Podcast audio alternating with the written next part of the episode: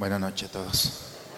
Bien, vamos a iniciar en esta noche con un canto. No sé si les han entregado una hoja en la que está el canto que nos va a acompañar a lo largo de estos días. En este día, ¿qué les parece si lo escuchamos? Lo vamos, vamos entrando la lógica y el próximo, la próxima semana ya entramos, como decimos, a balbucear un poco. Vamos primero a escucharlo, después poco a poco lo vamos pronunciando y al final de nuestros ejercicios lo cantaremos. ¿Qué les parece? Así no nos delatamos de que cantamos mal, lo vamos ensayando poco a poco. Pero es parte de la dinámica y vamos a ver en un momento más. Bien, vamos a iniciar. En el nombre del Padre, del Hijo y del Espíritu Santo.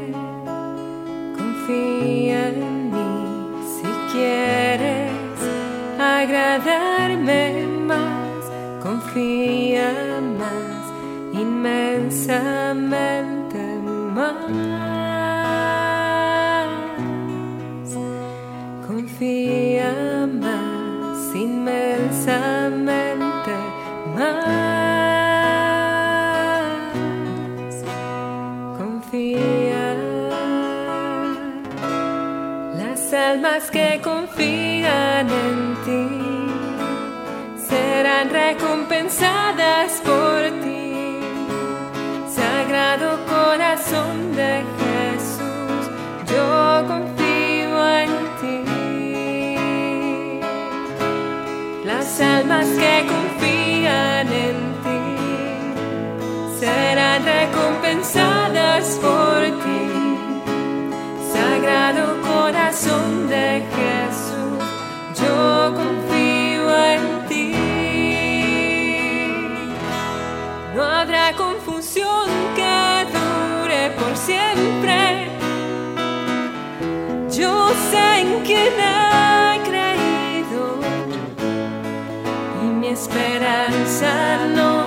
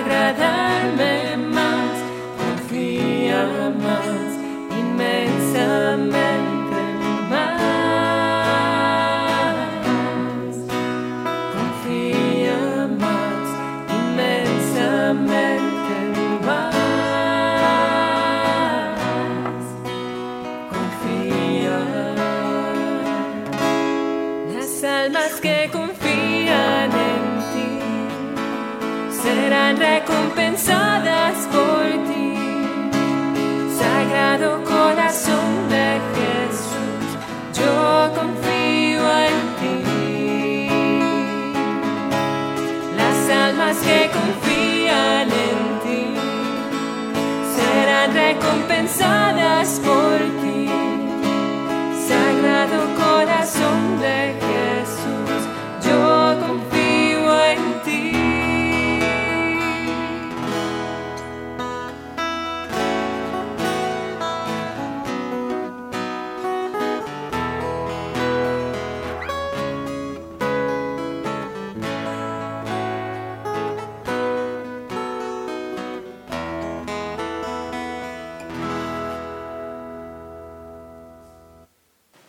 Bien, empezamos nuestra, nuestro ciclo de, de charlas para prepararnos a la gran fiesta que es la Pascua, para vivir la cuaresma, estos días en los cuales la iglesia nos invita a entrar a una lógica y el engranaje interior, a moldarlo no a este mundo, sino al mundo que Dios quiere. Por eso eh, nuestro engranaje interior tiene que tener eh, esa dinámica en la cual ojalá que, que estos días de ejercicio nos ayuden a molestarnos, ojalá que lo que diga yo aquí no les caiga nada bien.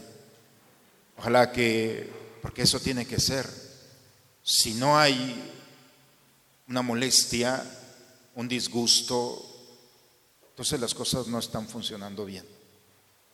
Por eso el engranaje de una estructura social en la que estamos inmersos tiene que provocar un conflicto en nosotros. Si ustedes me dicen al final, Padre, qué bonito habló, muchas gracias. Dice, Padre, no lo quiero ver ni en pintura, entonces está funcionando bien. Porque, porque no vamos a la playa, vamos al desierto. Y en el desierto lo que lo primero que experimenta el cuerpo es una resistencia. Y va a aparecer la voz interior que traemos cada uno de nosotros es, ¿por qué me traes aquí? Es muy diferente si vas a la playa, es, qué bueno que me trajiste aquí. Entonces, ojalá que en estos días tengamos ese, entrar a esa capacidad nuestra de enfrentar nuestros propios enojos, nuestros propios sin límites que podemos experimentar y nuevamente recuperar. Por eso la primera charla que hoy tenemos es ese espacio de sufrimiento. Y, y perdonen, ¿eh? pero tenemos que ser pacientes. Y el paciente es aquel que llega a, con un médico porque está enfermo. Y a nadie nos gusta estar enfermos, pero hay que reconocer que si tenemos un medicamento para sanar esa herida que que ni nos hemos dado cuenta que traemos, entonces hay que tomarla. Pues ojalá que saquemos también un diagnóstico a través de estos días. El desierto, en pocas palabras, puede ser nuestro enemigo o nuestro aliado. Así es el punto de referencia. Todos aquellos que han vivido teológicamente, bíblicamente, el desierto, ha sido para ellos un espacio de confrontación, por eso hablaba hace un momento. Vamos a preguntarles cómo les fue en el desierto y cómo hacer para dar el paso del enemigo al aliado, cómo poder disfrutar, gozar de lo que otros no pueden vivir ni gozar. Entonces, ese es el reto de estos. Claro, son, vamos a tener tres sesiones. Pero las lecturas del día de hoy dicen que nuestras imperfecciones las perfecciona Dios. Pues ojalá que ese deseo que tenemos cada uno de nosotros en manos de Dios sea una oportunidad para que la perfeccione. Nosotros ponemos nuestro grano, Él que ponga todo lo necesario. ¿Qué pasa con el desierto? El ecosistema del desierto es, es un ecosistema que se protege que se cuida para sobrevivir. Y por eso si nosotros vemos la fauna, la flora del desierto, si vemos los animales, los caparazones que tienen, el tipo de piel tan gruesa que tiene, la forma en la que el animal está diseñado a tal grado que no te puedes acercar, simplemente la serpiente, o sea, cómo la piel de la serpiente no permite una caricia, está tan dura tan difícil de entrar que ni ella, misma la aguanta. Entonces tiene que aventarla y, y cuando aparece nuevamente el ciclo se vuelve a armar. Si vemos las plantas, los cactus, las espinas, las palmeras, como la misma estructura, poder llegar al centro es muy difícil. Por eso el desierto aparece en nosotros cuando nos hemos llenado de espinas, cuando nos hemos armado de una piel en la que no permitimos que nadie interpele nuestro interior, es cosa mía. Y entonces el desierto no es un lugar, el desierto es una persona, es un estilo de vida en la que no permites, es muy fácil interpelar, pero déjate interpelar, no sé si me explico. Hay gente que cuando se proclama la palabra o cuando alguien da una opinión, inmediatamente sale la respuesta, güey, ¿tú por qué dices esto? Y empezamos nosotros a discutir. Hoy este mundo interpela. Pero qué difícil es dejarse interpelar, especialmente por la palabra. Y por la palabra de la gente que ha vivido experiencia. Si vivimos en una generación que todo discute, pero ¿quién reflexiona? ¿Esto cómo me afecta? ¿Por qué me hace sentir esto? Y no solamente un discurso, sino una persona. Hay gente que dice, a ese no lo quiero ver, no lo quiero ver ni en pintura. O sea, interpelas. Pero ¿por qué no entrar en el misterio de, déjala interpelar, ¿por qué me afecta tanto a mí? Y entonces entramos en un otro discurso. Esto es el desierto. Dejar de interpelar, de tratar de sobrevivir en una estructura que ha funcionado, porque fuiste muy atacado, muy atacada, pero tranquilos, aquí está tu párroco para que te defienda. Y al menos habrá otros muchos más que te vamos a cuidar.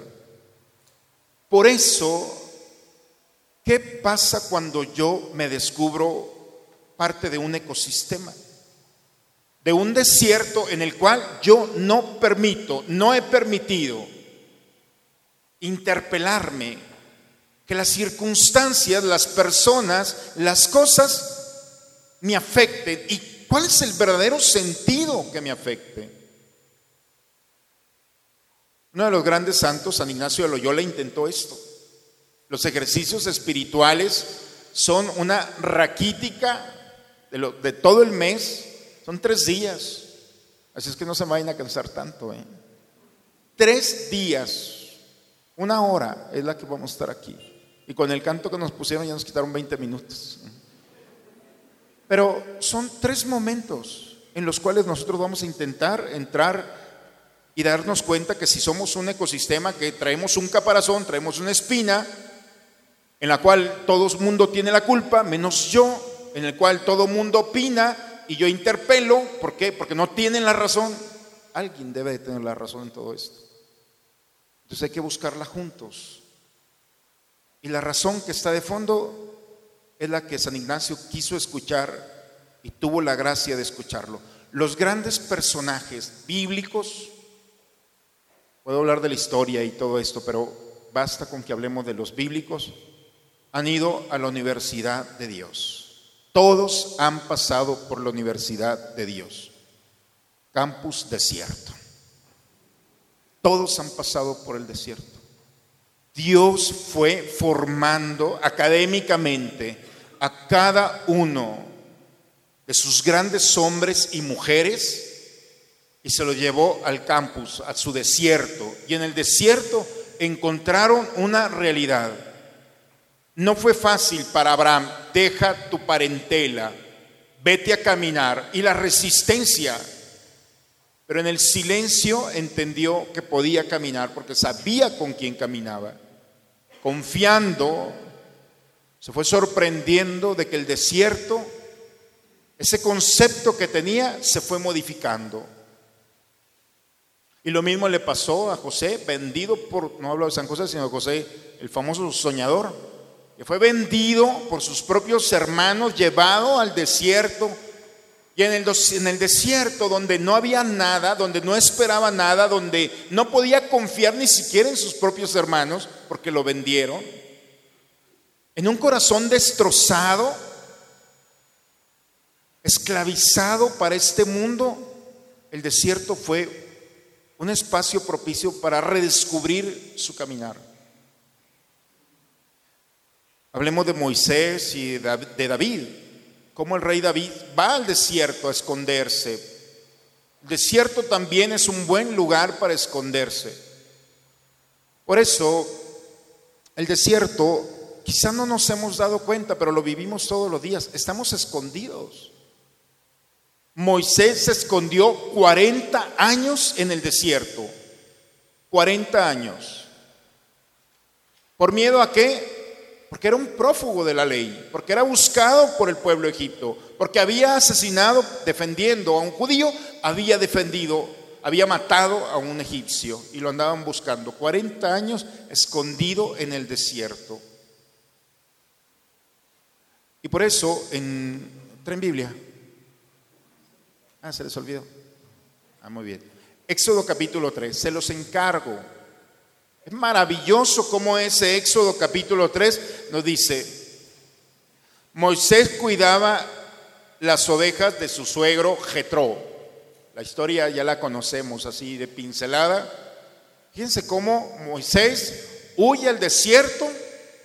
Moisés, un judío que había vivido como egipcio, cómo al asesinar a este corre al desierto y cómo Dios en el desierto lo está esperando a través de un suegro con unas hijas en las que lo defiende y queda con una de ellas.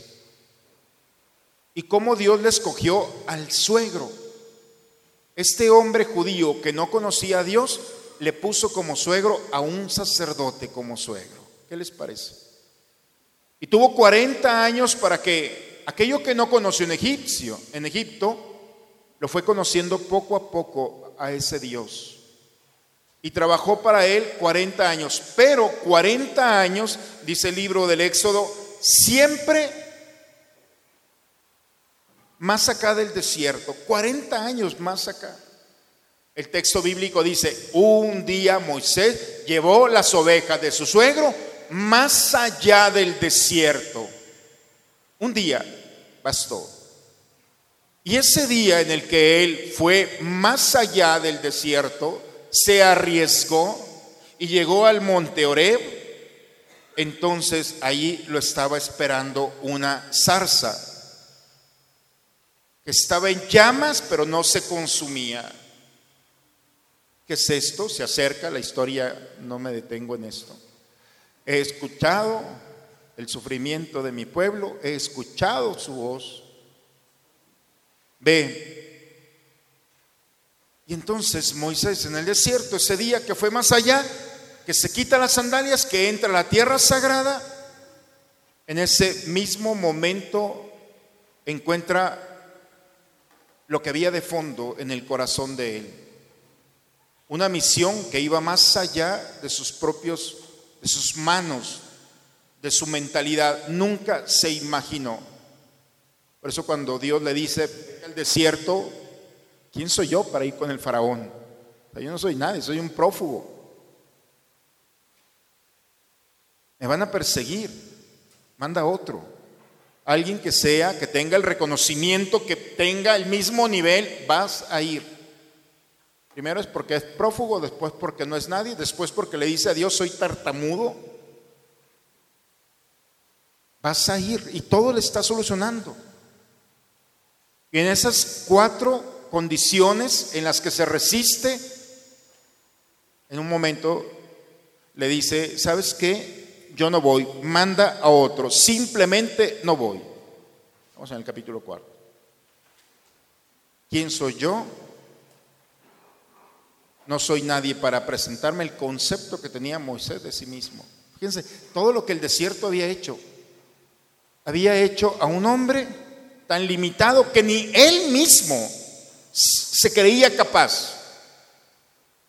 Y tan lastimado en ese caparazón en el que no podía entrar ni salir nadie. Él tenía su concepto. Y como Dios entra y rompe ese caparazón, esa piel tan dura de quedarse, de acostumbrarse al desierto. Si Moisés ya se había acostumbrado al desierto, Dios no.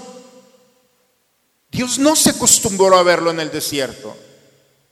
Y por eso esa resistencia de Moisés, yo soy así, aquí me quedo, no te vas a hacer así, no te vas a quedar así. Así es que cuidado en el desierto, ¿eh? Porque si tú ya te acostumbraste a, a lo que eres, Dios no. Y el desierto es el lugar propicio en el que Dios entra como espada de dos filos, entra, toca la estructura de esos pensamientos, de esa cerrazón, y no importa cuántos años tienes. No creo que aquí haya alguien más grande que Abraham. Entonces, todavía hay posibilidad. Y cuando Dios entra, entonces te lleva. En el desierto, lo primero que se experimenta en el desierto es la soledad. Y la soledad, no quiero hablar de la psicología y todo esto, no es mi campo. Quiero hablar desde la, desde la escritura. La soledad nos libera de tres cosas, lo mismo que el desierto. Cuando alguien entra al desierto, lo primero nos libera de tres géneros de lucha, podemos llamarlo así. Primero, la del oído. Se purifica el oído. Empiezas a escuchar. Segundo, la de la palabra. Empieza a purificar. Y tercero, la de la vista. La soledad. Los griegos decían que la soledad te convierte en una bestia o en un dios. No sé si estamos de acuerdo con ellos. Pero una soledad mal llevada te convierte en una bestia. El hombre no está diseñado para estar solo. Pero una soledad acompañada, entonces te convierte, dicen en un Dios, pero te convierte en un hombre, yo diría. A veces queremos ser dioses y no sabemos ni lo que es, es ser hombre. Y la verdadera realidad no es convertirte en Dios, como dicen los griegos, sino como decimos los cristianos convertirte en hombre. Y el hombre es aquel que tiene la capacidad de purificar el oído, de purificar la vista, de purificar nuestras palabras. Traemos demasiado ruido, traemos demasiadas imágenes en un mundo en el que estamos sujetos, si no es por el teléfono, es por la por todo lo que nos presentan. Dicen que música sin silencio es ruido. La verdadera música es aquella que va y tiene un silencio y luego empieza nuevamente, ¿cierto? E, esa es la verdadera música, es el, el secreto de la música es el silencio, no es el ruido. Como el verdadero sentido del hombre es el silencio. Cuando el hombre sabe escuchar, sabe hablar, sabe mirar. Y la propuesta es que en el desierto nosotros recuperamos esto. Porque a veces traemos tantas cosas que ya no vemos, no escuchamos, no hablamos. Somos un ruido caminando. Esto puede suceder en otra parroquia, a lo mejor aquí no, pero puede aplicar esta realidad. Y entonces el desierto, como Moisés, primero nos lleva a entrar en el misterio de que hay algo más que nuestros sentidos no, han alcanzado a ver todavía. Hay algo que nuestro oído todavía no ha escuchado aún que nuestras palabras no han pronunciado todavía. La gran obra de nuestra vida todavía no la llevamos a cabo. Cuando alguien ya hizo su obra magna, entonces ya vive más tranquilo. El cristiano no. Quiero decirles que no han hecho su gran obra de la vida. Y entonces esa es la razón para entrar en el misterio y decir, ¿cuál es mi gran obra? Porque si ya hubiéramos hecho la gran obra, no estaríamos tristes. Y esa tristeza que tarde o temprano, día o noche, se despierta de insatisfacción. ¿Están insatisfechos? Ah, no, ya hicieron su buena obra. La insatisfacción es algo me falta por hacer. Y quizás vivido, quizás hecho, quizá, no dudo que hayan hecho cosas muy buenas, ¿eh? eso no, no es el tema. No dudo que hayan participado en un proyecto que te sientas orgulloso, orgullosa de haberlo hecho. Por supuesto, yo también incluyo, pero todavía no terminamos. Y el desierto es entrar para escuchar lo que todavía no hemos escuchado, no hemos visto y no hemos hablado. Has dicho muchas palabras muy importantes. Cuando te casaste, voy a estar contigo en lo próspero, de las palabras más bellas y más importantes. Pero no es la más importante todavía. Hay algo más. Y si hay algo más que eso en, dentro de una relación, de un matrimonio, entonces hay que buscarla, ¿no creen? Y esa es la propuesta, porque, porque mientras no hayamos terminado, entonces hay una razón para despertarme. Porque quien ya terminó su obra se puede dormir y como aquel hombre que dice la parábola que tenía ya todo solucionado y dice, tengo de más, ya me voy a poner a descansar, voy a hacer graneros, yo voy a ponerme a comer, insensato, esta noche vas a morir aquel que cree que ya terminó y se puede dar el lujo de descansar está muy equivocado. Todavía hay cosas por hacer. Y nuestra obra magna nos está esperando mañana. Y si no es mañana, es pasado. Por eso hay que despertarnos. ¿Qué les parece? No están muy convencidos. ¿eh? ¿Es la hora o qué? El desierto lo que nos lleva es precisamente a eso, a quitarnos la armadura, porque en el desierto se camina y en el camino nos damos cuenta que no, son necesarias tantas cosas. Cuando alguien llega a la guerra, al combate con su armadura, imaginemos aquellos personajes, ¿no? Que van todos con sus estructuras y se les queda el caballo y a caminar, tienen que irse quitando cosas. Poco a poco el caminar lo que te hace es quitarte cosas para ser más vulnerable, pero más ligero. Y ser vulnerable se identifica con eso, con el no llevar tantas cosas. No sé si, si esto es un punto bien, bien importante, lo que les he dicho un momento. Ser o caminar de manera ligera te hace más vulnerable a todo. Pero aquí tú decides. Si sigues con la armadura vas a ser más lento. Si te la quitas vas a ser un poco más ligero Y el reto del desierto es esto. ¿Qué tanto estás dispuesto, dispuesta a ser afectado? Y esa es una propuesta muy valiente. ¿Por qué? Porque lo normal para un ser humano es protegernos. Y por eso el día de hoy nos pusimos una chamarra, porque el clima y por eso vamos protegiendo nuestro cuerpo, nos ponemos lentes oscuros por el sol y nos vamos protegiendo y eso es una expresión de nuestro verdadero sentido como ser humanos. Hay que cuidarnos. Adán y Eva lo primero que hicieron se protegieron porque estaban desnudos. Y entonces la experiencia es volver otra vez a la raíz, volver a estar desnudo, desnuda. ¿Por qué se vistieron? Adán y Eva, porque, porque habían pecado, porque tuvieron miedo, porque tenían vergüenza. volver nuevamente al verdadero sentido de un Dios, de nuestro proyecto, es que nos quitemos la ropa, estamos hablando de un sentido anal.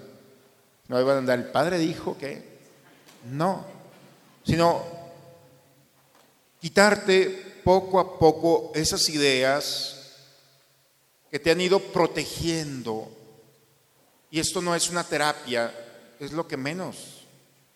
Estamos en un ámbito como el de Moisés, quítate las sandalias.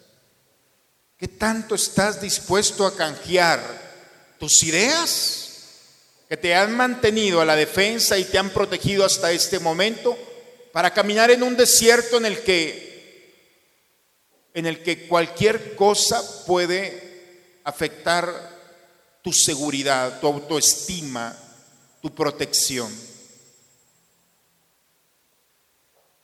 El desierto no solamente te hace vulnerable, sino es la experiencia del desamparo que confronta tu vida. Entrar al desierto es exponer tu vida. Y hay que pedirle a Dios esa gracia, porque humanamente va a ser muy difícil. A nadie nos gusta estar expuestos, menos cuando se trata de la propia vida. Porque si hay algo a lo que le tenemos miedo, es a la muerte. Y entonces nos aferramos a la vida. Y como hemos visto, como en este tiempo, si es el Papa, díganle que no estoy. ¿eh? El marido, bueno, él sí, hay que contestarle, Lupita. Pero aquí lo importante es, en el caminar, es confrontar la vida. Es impresionante cómo no solamente vivimos más tiempo, sino antes, a los 10 años, un cuerpo ya era corruptible. Hoy no. Hoy pasan 7 años más y el cuerpo está integrado todavía. Dicen quienes estudian los cuerpos en descomposición que es porque ahora tomamos más conservadores. Queremos conservarnos. Y conservamos los alimentos y conservamos y a tal grado que pasan 15 años, sacan el cuerpo y es un santo, está incorrupto. hombre, ¿cuál incorrupto? problema es que se metió este viviendo comiendo hamburguesas y entonces toda la alimentación sostiene un cuerpo. No sé qué tan cierto sea, no es mi especialidad, pero al menos es la explicación que dan ellos. Aquí el desierto es arriesgarte a perder la vida por ganar la auténtica vida. No es perder, es perder por ganar y a nadie le soltamos nuestra vida más que al autor de ella, que es Dios. Ahí vamos entrando a la teología del desierto ya. Por eso eso de que te doy mi vida, no, no se la entregues a nadie. Si se la vas a entregar, se la entregas a Dios. Cuando yo caso a los muchachos y vienen con sus papás, le digo a los papás, hey, no le entregues tu hija a un hombre. Entrégasela a Dios. Y que Dios se la entrega a él. Porque Dios no se equivoca. Pero no nuestros verdaderos tesoros, como puede ser un hijo, una hija, como puede ser la misma vida, no se la podemos entregar a nadie, solamente a Dios. Y por eso entrar al desierto es, si quiero morir, entrego mi vida pero al autor de la vida. Porque muchos ya han entregado su vida y les ha ido muy mal. Conozco unos que ya se divorciaron y se habían entregado la vida uno al otro. No funcionó. No. El problema es que no estamos en esta vida para entregarla a los demás. Iba a decir, porque nos van a desgraciar. tiene razón. Porque el hombre, por la misma naturaleza, no sé si están de acuerdo conmigo en esto, pero ahorita lo vemos un poquito más adelante por su misma naturaleza, que trata de sobrevivir. La expresión más amplia de aquel que da la vida es el amor de una madre, lo acaba de decir el Papa hace unas tres semanas. El amor de una madre es capaz de cualquier cosa. Pero también hay madres que se descuidan en su momento y se pierde. Así es que el que nunca se descuida es Dios. Por eso entrar al desierto es entrar al desamparo a la no protección de nada. Y por eso la experiencia más terrible del hombre es la sed. Maximiliano Colbe, no sé si han escuchado de Maximiliano Colbe, es un religioso que en, el tiempo de la Segunda Guerra Mundial, en un campo de concentración, uno de los reos se escapa y entonces ponen a 10 hombres que los van a matar. Y entonces uno de ellos dice, a mí no, porque tengo familia, tengo un hijo, no. Entonces este religioso que estaba y dice, bueno, pues yo te cambio mi vida. Se la cambian, este hombre se salva, de hecho en su, en su canonización estaba presente y con su hijo, que era pequeño. Y los mueren de sed, o sea, los mueren, no les dan agua. Deshidratados totalmente.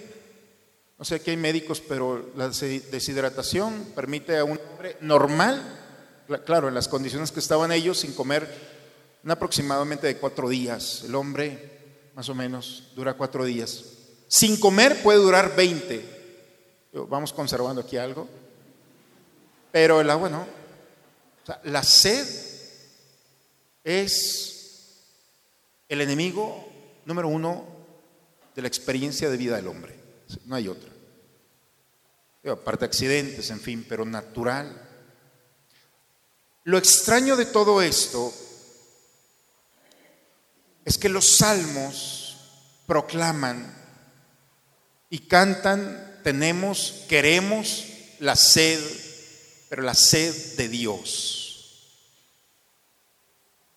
El, el autor de la obra del Principito dice que el desierto es un lugar para crear la sed, para vivir la experiencia de la sed.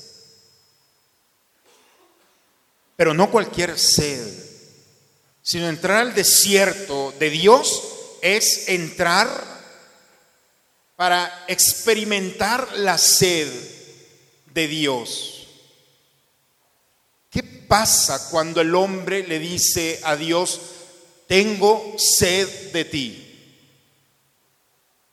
La Madre Teresa de Calcuta, en todos los lugares que hizo una obra social, una obra de caridad, un convento, está la cruz. Y debajo de la cruz era la expresión, tengo sed de ti en todos. ¿Qué pasa cuando el hombre le dice a Dios, tengo sed de ti? Entonces, pues ¿en qué se convirtió? Una mujer no atractiva para este mundo se convirtió en lo más atractivo para este mundo. Si uno veía a la Madre Teresa, podemos ver realmente su piel, su tamaño, su presencia, no era tan atractiva.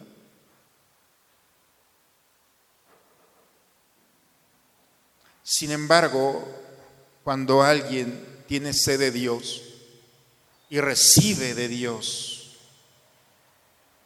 y se nutre de Dios, entonces aparece algo que este mundo no puede ofrecer.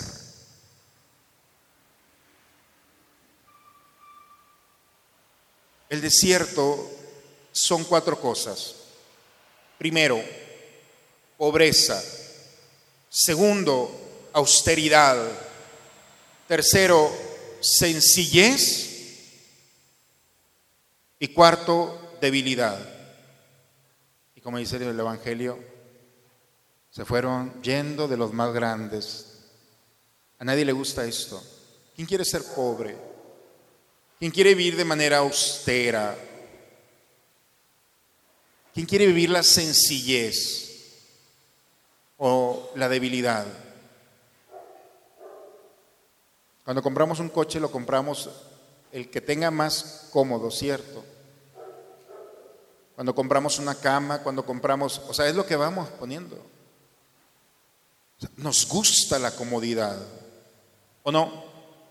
Y entonces la lógica, el engranaje es, ¿qué tanto estás dispuesto para que Dios te quite esa vestimenta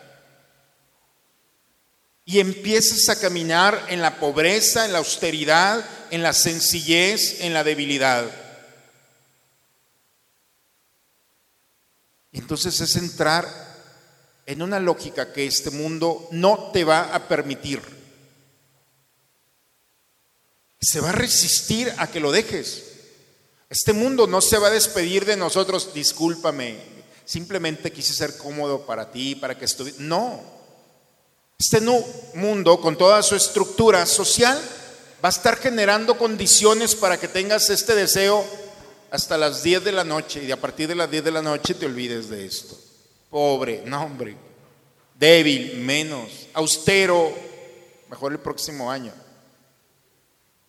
Entonces la lógica de este mundo se enfrenta a la, a la lógica de una presencia de Dios.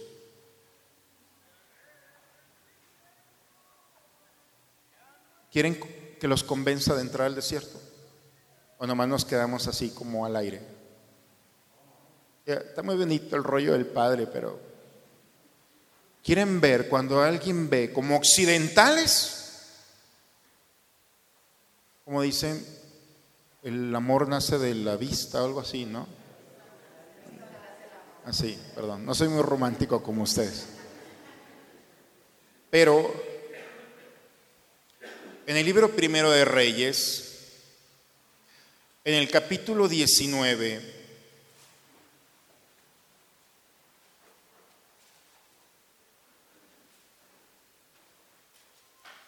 Hay un texto de lo que, de lo que pasa en el desierto. ¿Han escuchado ustedes hablar del rey Ahaz? Más o menos, ahorita les platico. De Jezabel, su esposa.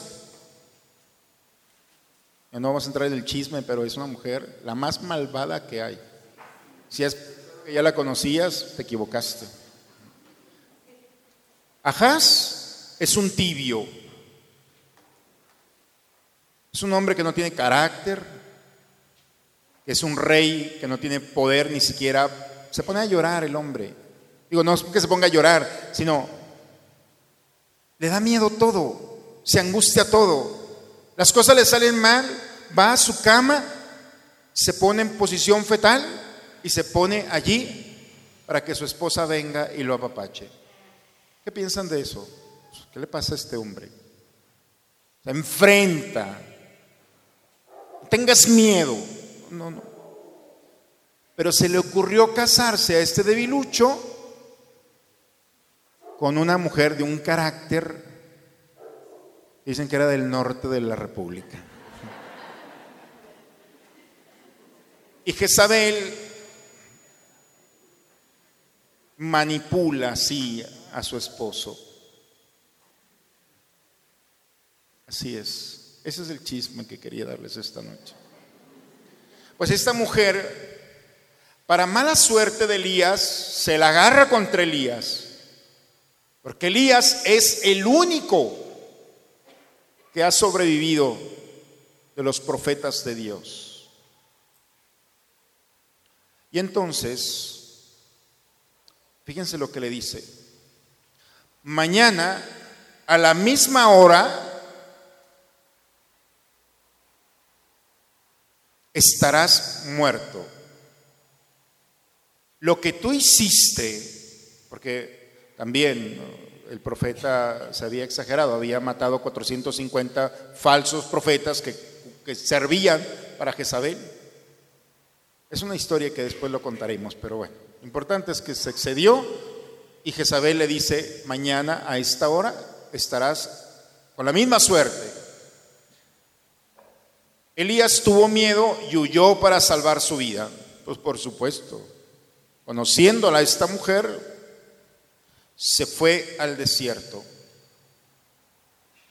El problema no es que se haya ido al desierto, el problema es cómo iba al desierto. Habían matado a todos sus hermanos profetas, era el último que había. Estaba solo, abandonado estaba en un territorio que no era el suyo. Entró al desierto, estamos en el versículo cuarto. Fue a sentarse debajo de un retamo, de una estructura que está ahí, una planta, y pidió la muerte. Y lo importante no es, las condiciones es lo de menos. Cuando un hombre de Dios pide la muerte es que ya las cosas están muy feas. Porque también los hombres de Dios hay momentos en los que quieren cerrar sus ojos y no abrirlos. No nos tiene que dar miedo. Aquí está. Pidió la muerte.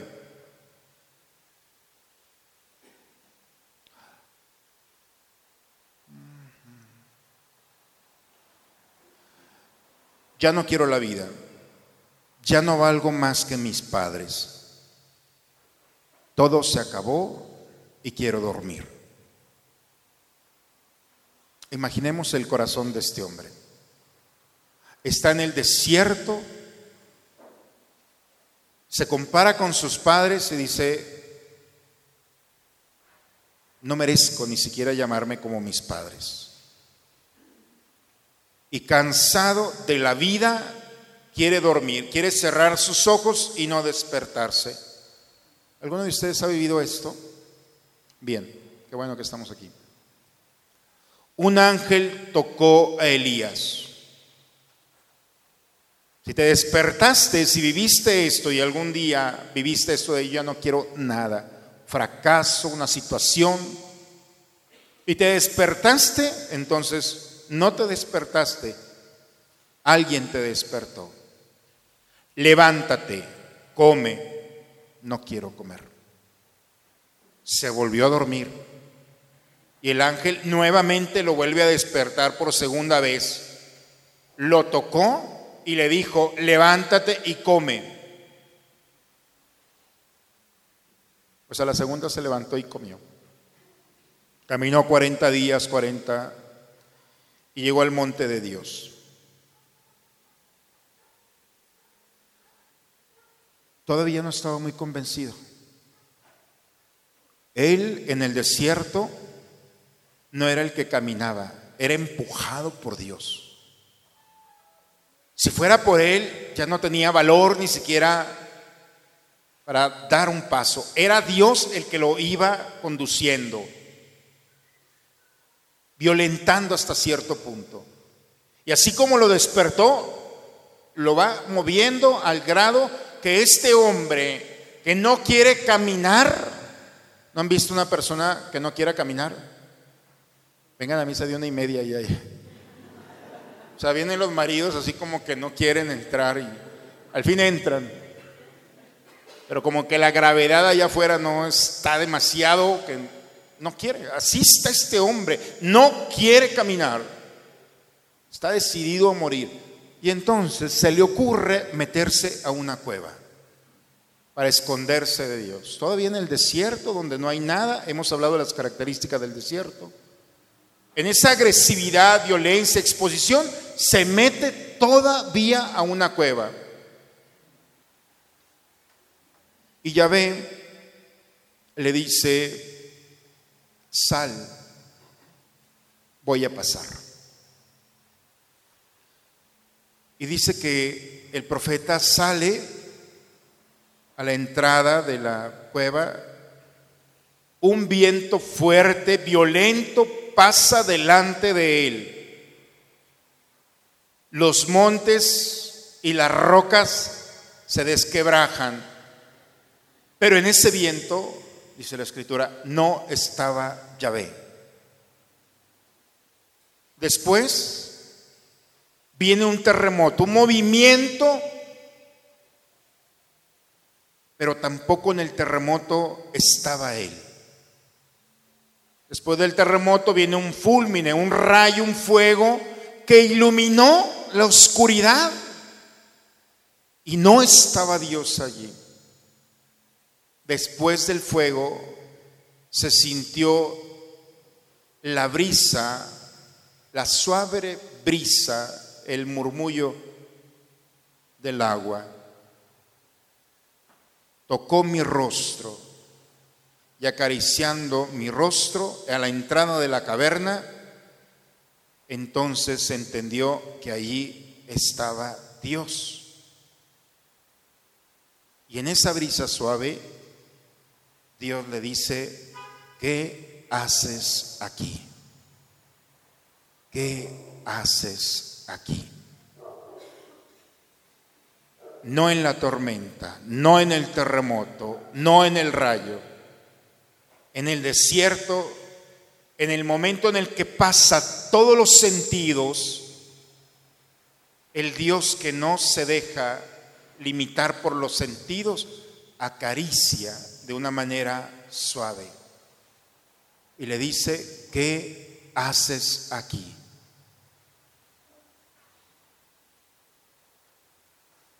La respuesta, hermanos, ardo de indignación,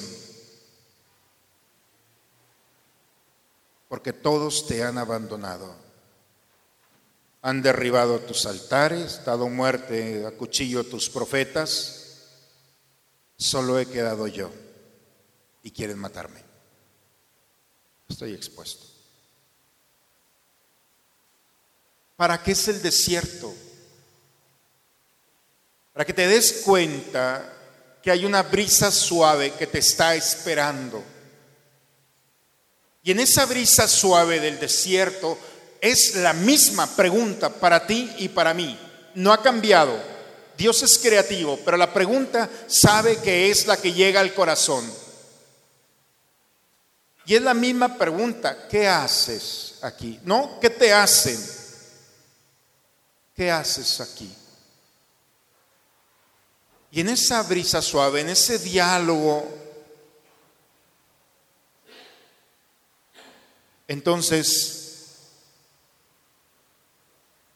puedes presentarle a esa brisa suave, a esa delicadeza de Dios, lo que traes en el corazón.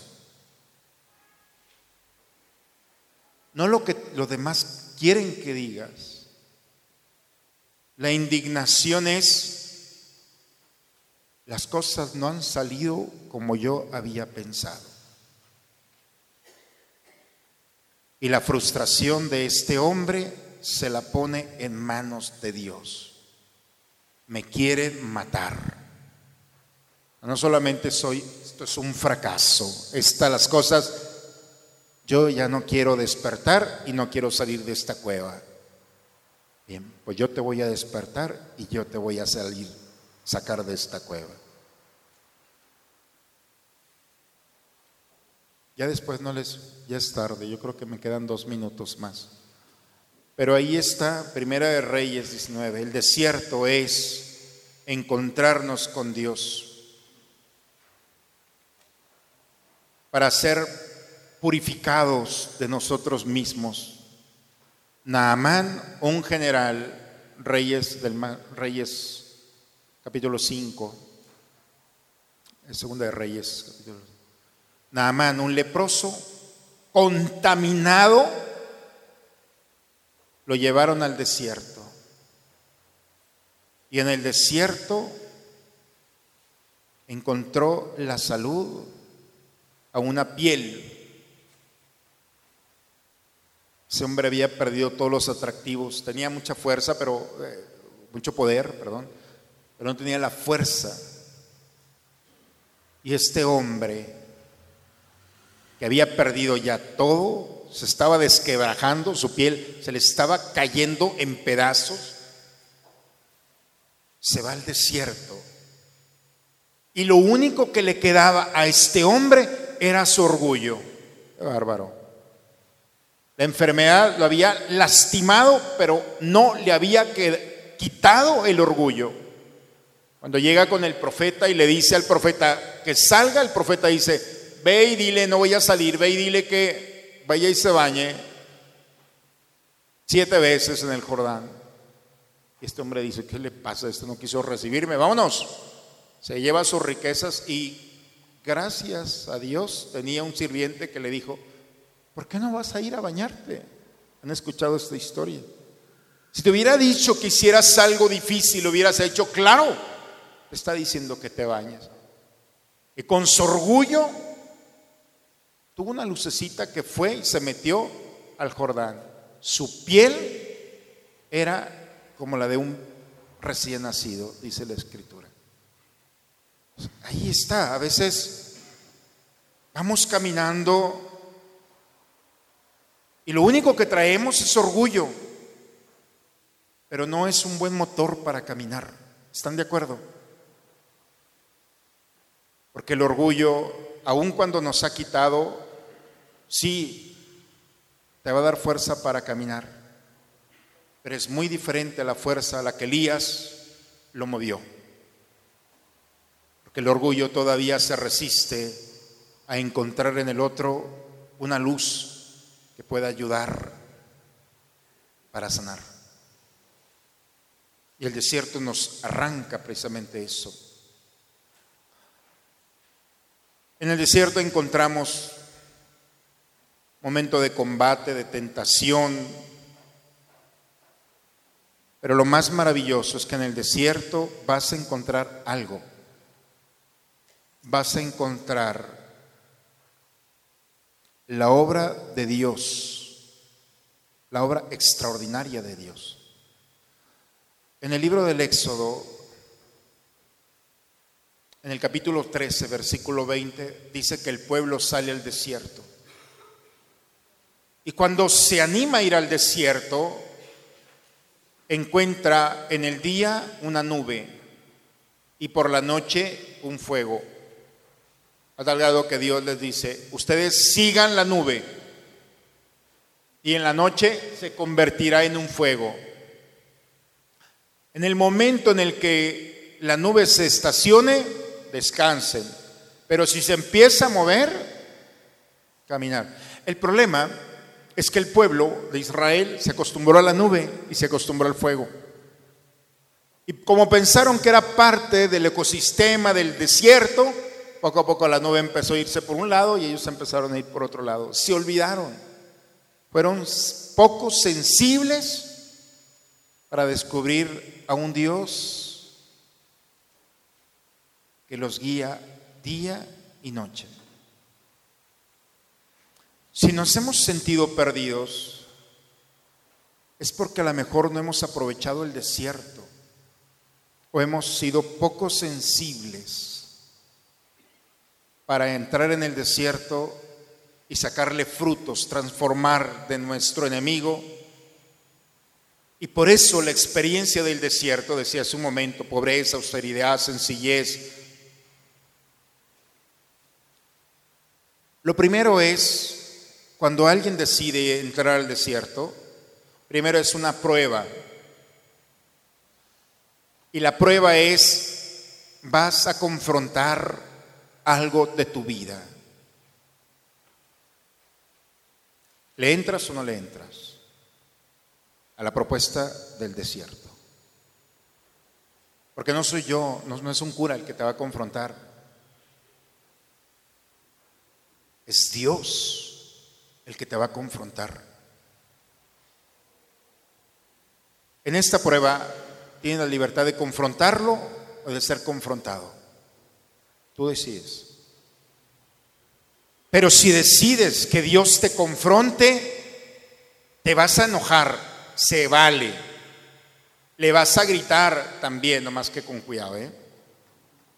con respeto. Aquí es un diálogo íntimo. Los padres del desierto nos hablan sobre esto. La primera etapa del desierto es entrar en un conflicto donde vas a llorar, donde vas a sufrir, más, más. Como cuando dicen, por mis pecados, mis pecados, dice, oye, ¿para qué te pegas en el pecho? Toda la semana te golpean y todavía vienes aquí a golpearte. ¿Es un Dios que quiere golpear? Sí, porque el caparazón que traemos necesita de esto. Porque si no es de esta manera, entonces ¿cómo? Me decía un muchacho no hace mucho tiempo, vino aquí a platicar conmigo y me decía, padre, ¿qué hago? ¿Qué te pasa? Treinta y tantos años. Me quiso dar un infarto, padre, hace unos meses. Padre, ya no salgo con mis amigos, ya no tomo, dejé el cigarro, lo que tanto me había gustado, ya no puedo ir a jugar los fines de semana. Ahora resulta que estoy en mi casa con mi familia, volví otra vez. No, estoy hablando de un secreto de confesión, pero andaba yo en los antros, ya no salgo, Padre, estoy con mi familia. Estoy con mi mujer, con mis hijos, ahora me dedico al trabajo, del trabajo me vengo a la casa. Antes salía, le digo, bendita enfermedad. ¿No te has dado cuenta lo que has hecho? Como, como una experiencia de prueba en el que estuviste al límite te hizo mejor persona, pero sigues viviendo con la mentalidad y la estructura de un mundo que no era el tuyo y que lo habías adoptado. Dios te liberó de eso y ahora eres mejor persona. Pregúntale a tus hijos, pregúntale a tu mujer, pregúntale a tu jefe. Dale gracias a Dios por eso. Esto es la prueba. Sí, el primer paso es confrontar tus ideas, tus pensamientos, tus sentimientos, tus emociones, tus decisiones tus omisiones, porque no solamente son las acciones. ¿Qué tanto estás dispuesto a que Dios te cambie? Porque tú no lo has podido hacer en 20 años o 30 años o 40 años o 50 años. ¿Quién, quién es el más grande? Pero es eso. ¿Qué tanto estás dispuesto a entrar al desierto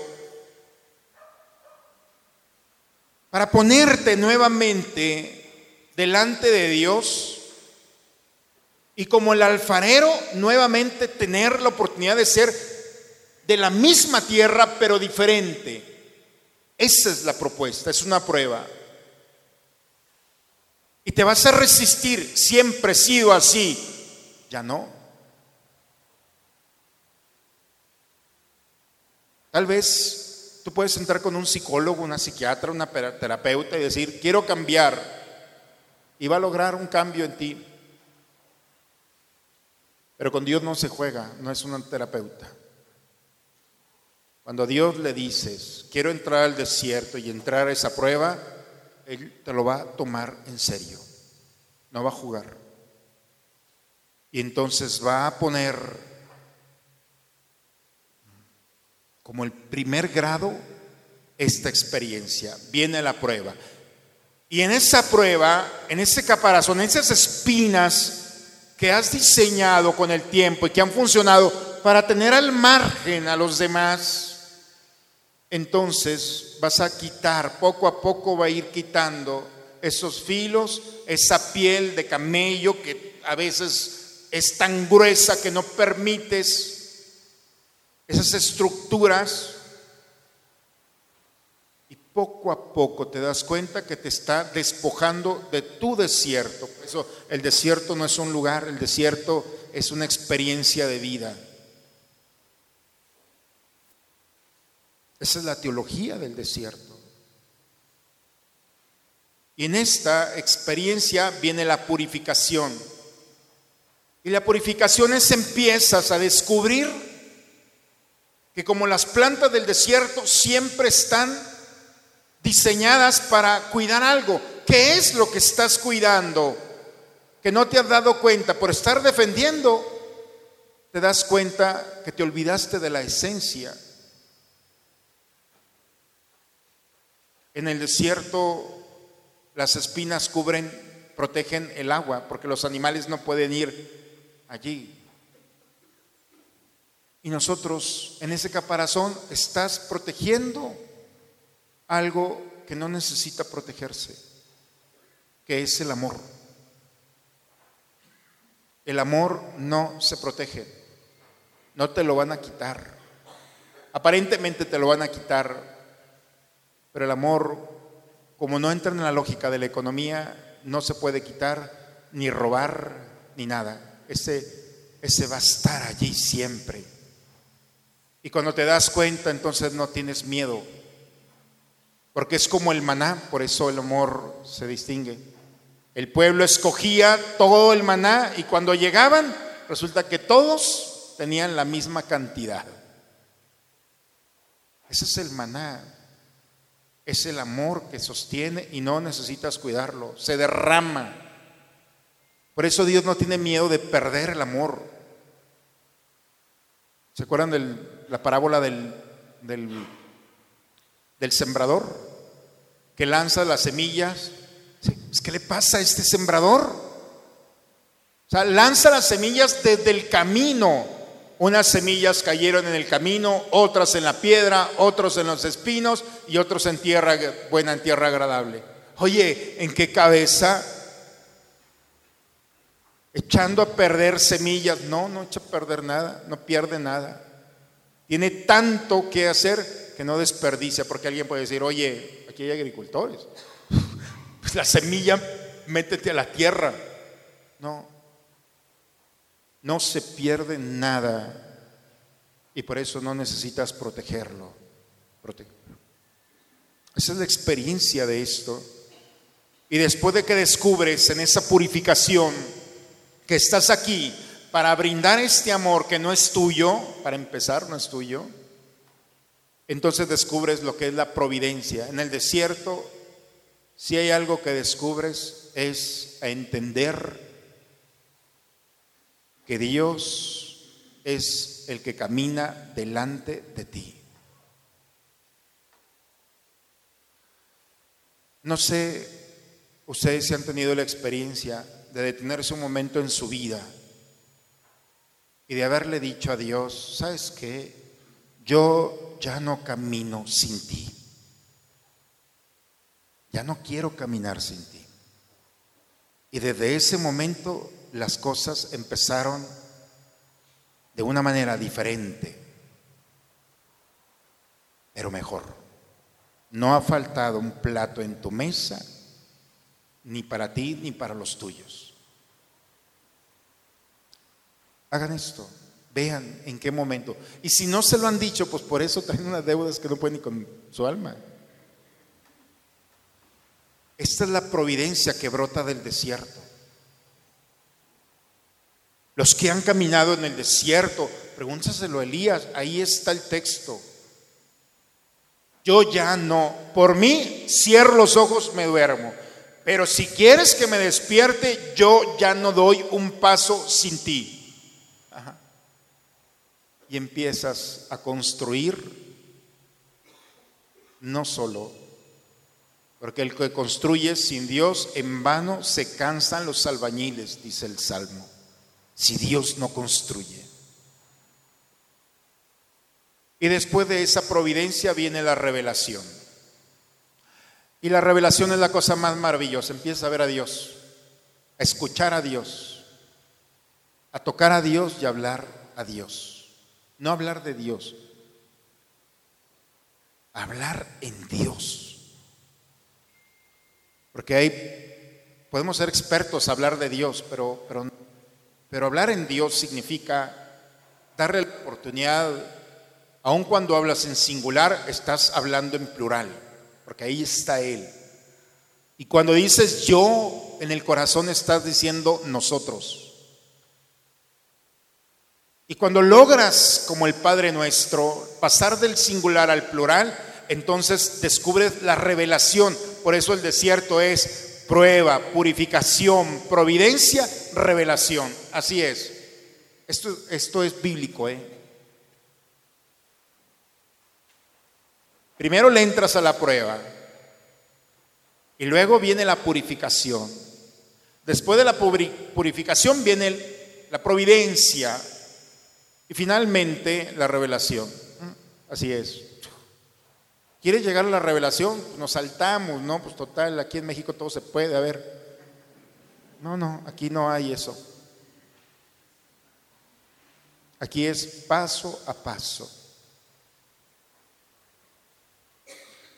Y entonces viene la experiencia en la que nosotros podemos, como Elías, pasar nuestro peor momento, finalmente. El desierto. El desierto te va a llevar a lo esencial. Por eso ¿Qué se necesita de aquí al próximo miércoles? ¿Quieren entrar al desierto? Hay algunas condiciones. Primero,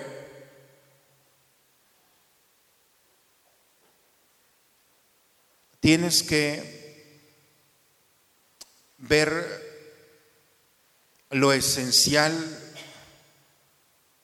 en las actividades. el tiempo de cuaresma es para que vuelvas a lo esencial. Hay actividades que son opcionales y hay actividades que son no opcionales.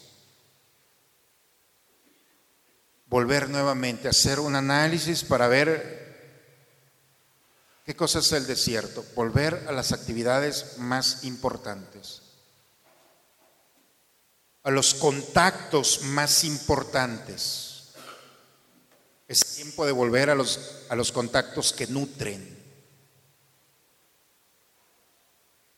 Volver nuevamente a los pensamientos más importantes y a las lecturas más importantes. Son cuatro cosas. Primero, actividades. Segundo, contactos. Tercero, pensamientos. Cuarto, lecturas. No sé si está complicado esto, pero es como alejarnos un poco más. Hay personas a las que no tenemos que frecuentar, ya las frecuentaremos después, no son tan importantes. Y voy a canjear a esa persona por otra persona. Es más importante. Al diálogo más importante. Hay lecturas muy buenas, pero este tiempo es para lecturas más importantes. hay contactos, actividades. Las vacaciones son importantes, pero no son más importantes. Y yo no sé en qué momento nos engañaron que ahora Semana Santa, todos a Cancún. Sé que es un lugar propicio para la reflexión y el ayuno, pero también lo podemos hacer acá. Hay actividades. Eso de que vamos a descansar, vas a regresar más cansado y aparte endeudado. Entonces, el, el descanso no va por allí. Primero, entrar al desierto son estas cuatro cosas y eso son, ustedes tienen que... Implica también un ayuno de encuentro, distracciones y pasatiempos. Es un tiempo para quitar encuentros fortuitos distracciones y pasatiempos. Por eso no nos gusta la cuaresma. Hay que quitar.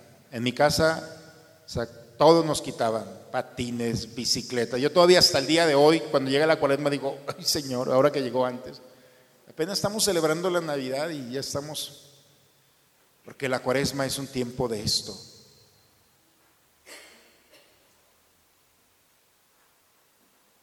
Es un tiempo para despedirme de los míos.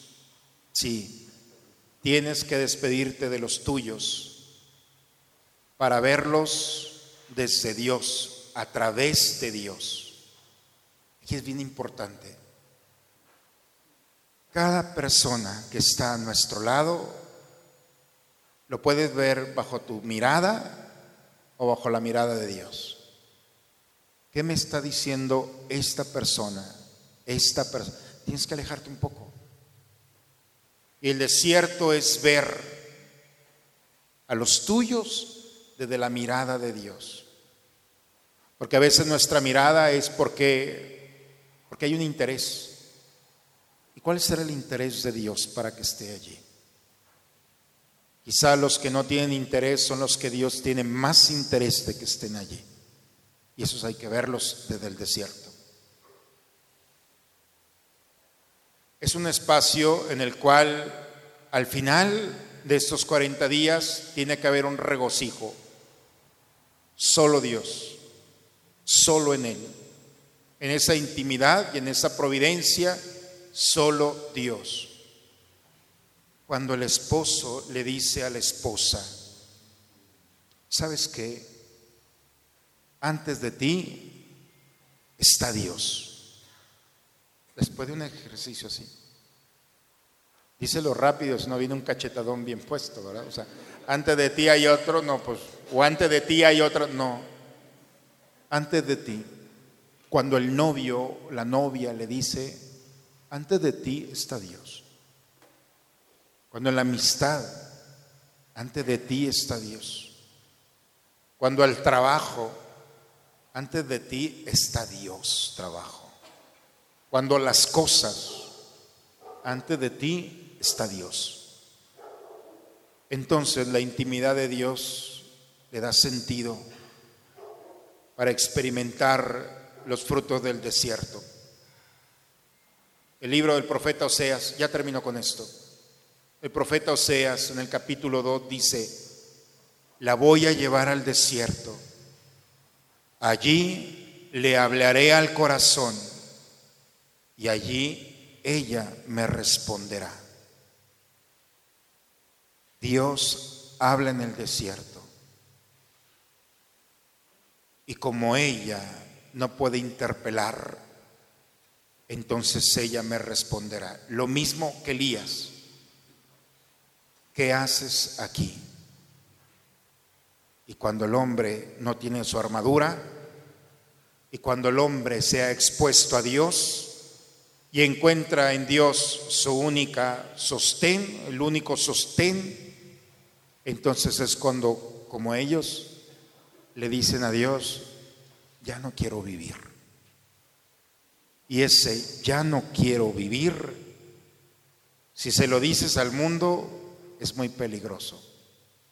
Pero si se lo dices a Dios, encontrarás nuevamente la razón para despertarme. Él será tu fuerza para caminar, tu brisa suave para acariciar y consolarte y para resolver una situación que tú no puedes resolver. Por eso, en el caminar, hermanos, de estos días, entremos a la prueba, a la purificación, a la providencia y a la revelación. Así.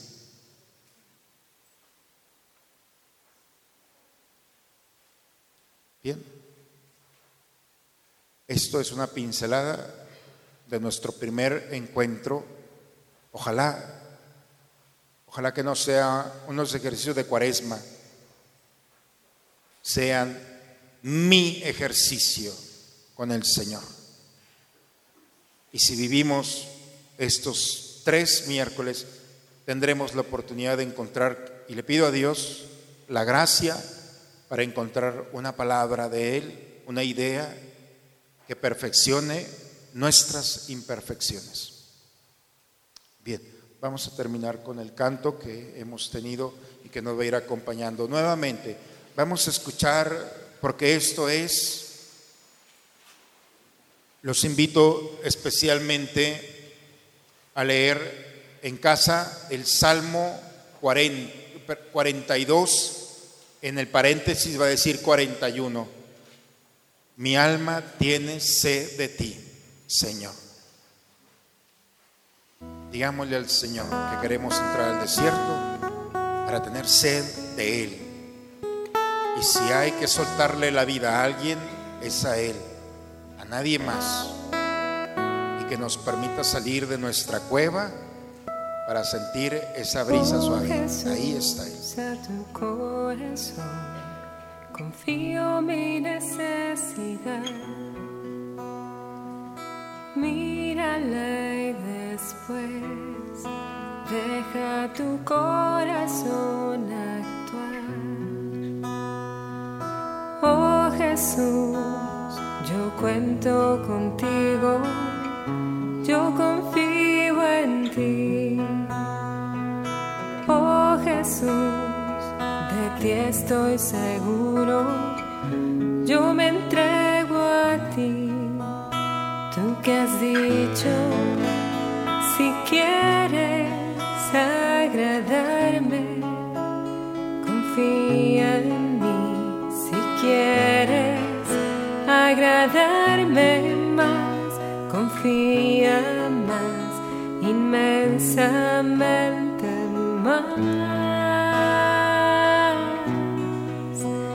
Confía más, inmensamente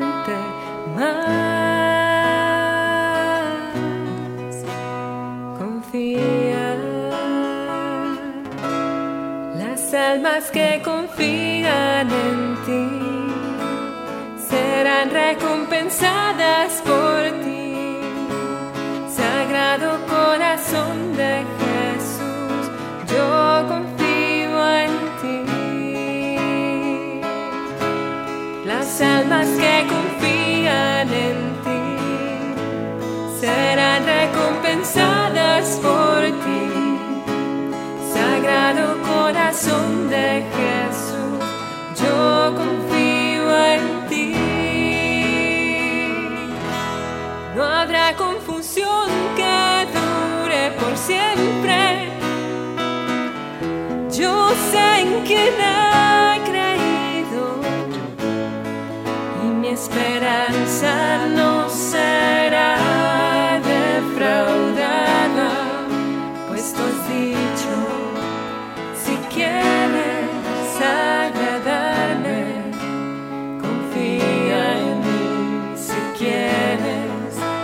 agradarme